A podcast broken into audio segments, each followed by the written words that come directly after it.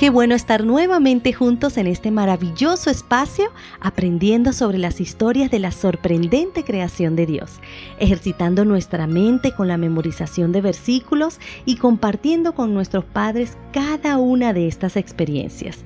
Aún nos quedan muchas más por disfrutar, así que manos a la obra. El título de la historia de hoy es Cuida tu corazón. El versículo lo podemos encontrar en el libro de Proverbios capítulo 4 versículo 23. Sobre toda cosa guardada, guarda tu corazón, porque de él mana la vida. Los hipopótamos son animales semiacuáticos porque les encanta pasar la mayor parte de su tiempo dentro del agua. Su nombre significa caballo de río. Un hipopótamo adulto puede pesar de 1.500 a 4.000 kilos, es decir, aproximadamente entre 3.300 libras a 8.800.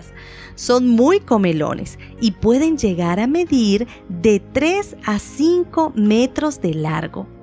Durante el día les encanta revolcarse en el agua y lodo para mantenerse frescos y en la noche empieza la cena. Pueden llegar a comer hasta 70 kilos de comida al día. El hipopótamo es un animal herbívoro. Esto quiere decir que prefieren la hierba corta.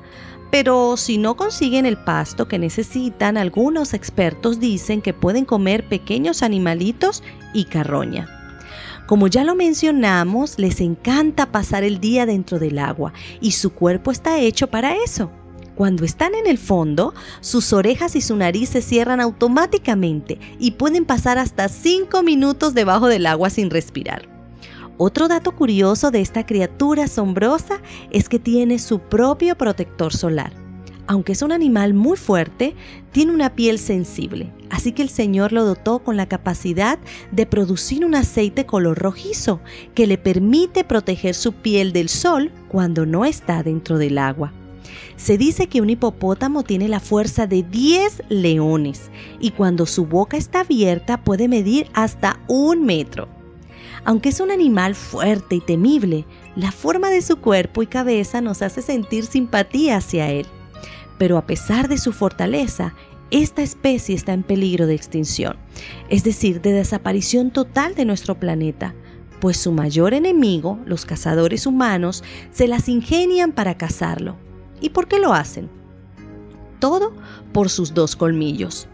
Estos cazadores se enriquecen comercializando el marfil de sus colmillos. Son muy valiosos. Qué tristeza pensar que solo por sus dientes pueda alguien hacerle daño a una criatura tan grande y sorprendente, pero es la realidad. Saben, queridos niños y niñas, ustedes también tienen algo muy valioso que el enemigo desea poseer, y eso es su corazón.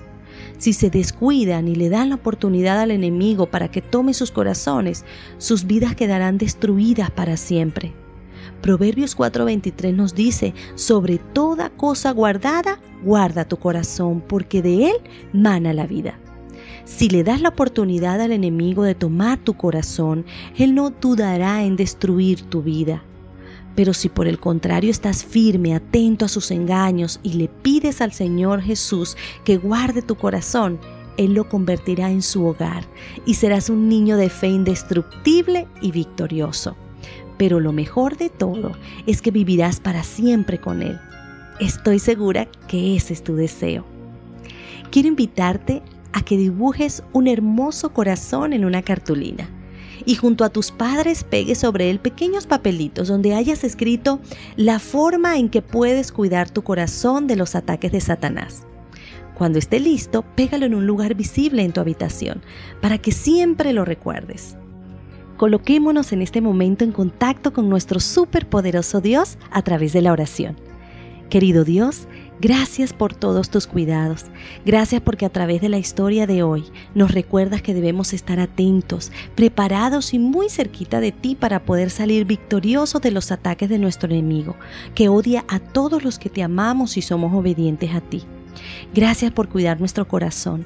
Hoy decidimos entregártelo para que lo sigas cuidando. Gracias Señor por tu amor, por escucharnos, por siempre acompañarnos y perdonar nuestros pecados. En el nombre de Jesús. Amén.